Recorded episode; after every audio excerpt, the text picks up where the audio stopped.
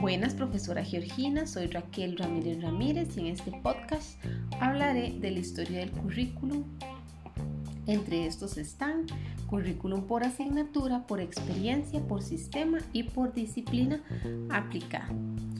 El currículum tiene su origen en Grecia y Roma, posteriormente a las culturas clásicas durante el medievo, retórica, dialéctica, gramática y el cuadrabillo, aritmética, música, geometría y astronomía. Currículum por asignatura. En la edad antigua existían grandes diferencias sociales, monarcas y faraones, clase alta, obreros, artesanos, campesinos y esclavos. En esta época se separaba lo oral de lo escrito. En la Edad Media, los estudios iniciales del alumno medieval se centraban en el currículum de las artes liberales tradicionales. El trivium consistía en la gramática retórica y lógica. El quadrivium abarcaba aritmética, geometría, astronomía y música. Las clases eran impartidas en latín sin importar su país de origen. Currículum por experiencia. En cuanto a la edad moderna, el sentido de esta expresión tiene que ver con las ideas de los humanistas, quienes se consideraban portadores y difusores de una nueva mentalidad, lo moderno, lo que está de moda, lo actual. En efecto, los estudios gramaticales acababan con la retórica. El humanismo, en definitiva, propone un plan de estudio sistemático y coherente, en el que se trazan líneas básicas para la educación secundaria, pero sobre todo de línea un proyecto de vida capaz de llevar al ser humano a su plena realización. Currículo por sistema. Se da un ordenamiento de la experiencia, del objeto de estudio, los recursos, las técnicas metodológicas y demás elementos curriculares con una razón de ser objetivo. Currículum por disciplina aplicada. Esta etapa curricular está marcada por el cientifismo, la especialización de los saberes y la existencia de una información creciente y desmesurada. Posee un objeto de estudio y teorías comprobadas con la mejora de calidad de vida del individuo. Muchísimas gracias profesora por su atención y espero que este podcast le haya gustado y haya sido del agrado suyo. Gracias.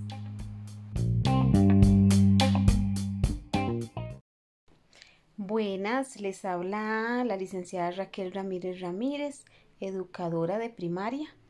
Inicio regalándoles una frase célebre la educación es el arma más poderosa que puedes usar para cambiar el mundo. De Nelson Mandela. La educación es un proceso fundamental no solo para el desarrollo del ser humano, sino para la sociedad en general. El que este proceso sea exitoso no depende en gran parte del desempeño del docente, quien es el que instruye, guía, transforma e incentiva a sus estudiantes al cambio. A continuación les presento información valiosa sobre el verdadero rol del docente como agente de cambio social y sus retos en educación costarricense actual.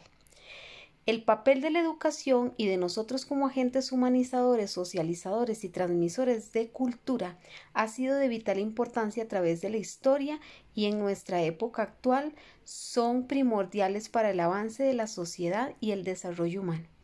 La educación la apreciamos hoy en día como una alternativa de desarrollo social, cultural y humano, pero ésta se ha visto afectada por el ritmo acelerado al que avanza el mundo. Los grandes fenómenos que se han venido desarrollando, como la globalización y el rápido avance tecnológico, entre otros, está haciendo que los seres humanos transformen sus formas de interactuar, sus valores, sus intereses, lo cual está provocando un desarraigo cultural y la pérdida de la identidad. El aspecto social está pasando a ser reemplazado por una soledad incomprensible. Lo social, lo individual y lo humano son dimensiones que han modificado sus estructuras. De ahí que el rol de nosotros como docentes en educación actual es fundamental para lograr mantener un orden social. Pero en esta nueva era globalizada, el educador de la sociedad del desarraigo no está hecho. Se tiene que ir haciendo ante la consecuencia de las necesidades y las demandas actuales. Como docentes tenemos múltiples roles o funciones. De nosotros se espera que desempeñemos una cantidad de roles que resulta aparentemente excesiva. De ahí la complejidad y la dificultad de nuestra ardua tarea. Primordialmente, la función del educador implica el difícil cometido de difundir o secular el saber, de ser un puente entre los conocimientos comprendidos en la cultura y la generación joven que se educa para integrarse plenamente a la colectividad de la que es parte. En esto consiste precisamente el que como docentes seamos actores sociales, una especie de agente a quien la sociedad le delega la función de transmitir y difundir el saber y la formación a la niñez y a la juventud. Vamos a desarrollar las funciones del docente. Se pueden agrupar en tres grandes áreas, la primera de las cuales es la propiamente docente, la de enseñar, la segunda área de las funciones que vamos a desarrollar es la relativa al aspecto formativo de la educación y la tercera la función social. Iniciamos con la función docente. Esta función es aquella que consiste en disponer y promover todos los medios didácticos necesarios a fin de lograr un aprendizaje eficaz de los alumnos. Para ello es indispensable que el educador esté bien preparado en el uso de las técnicas pedagógicas y que sea plenamente solvente en el conocimiento de las disciplinas que integran el currículo. El problema no es simplemente enseñar, la tarea es mucho más ardua y complicada, porque el aprendizaje no debe tener un sentido acumulativo, sino que debe ser un proceso de construcción, por parte de los educandos. Debe ser dinámico y autoformativo, un verdadero crecimiento. Debe incentivarse lo que es más fácil, el aprender a aprender. Para tener la capacidad de lograrlo, el educador ha de tener en su propia persona ese dinamismo y esa creatividad. Debe de ser reflexivo y ejercer su juicio analítico a fin de producir pensamiento crítico en sus alumnos. Debe de tener el espíritu abierto al cambio y al progreso, a fin de propiciar un ambiente de aprendizaje innovador. Debe de tener la vivencia de la libertad junto con la responsabilidad a fin de respetar la libertad de los educandos y de brindarles todas las oportunidades adecuadas para irla desarrollando en un sentido constructivo. Función formativa otra de las funciones de nosotros como docentes es el formar al estudiante como ser humano integral. Para ello, el docente debe cultivar las actitudes sociales positivas y solidarias en los educandos, el desarrollo de los valores, que son sumamente importantes, que orienten su conducta para la vida y para el ejercicio ciudadano responsable. En este sentido, el educador es un guía, orientador y un estimulador de actitudes que favorezcan el crecimiento del educando como una persona sana de cuerpo y de espíritu, que busque la justicia y se dirija rectamente en sus actos. Importante es tener muy presente que el educador proyecta una imagen moral que es irrenunciable, de la cual debe ser plenamente consciente gestor de procesos de aprendizaje con medios interactivos. La finalidad radica en la construcción del conocimiento a través de la tecnología educativa vanguardista, permitiendo al, al alumno organizar su trabajo.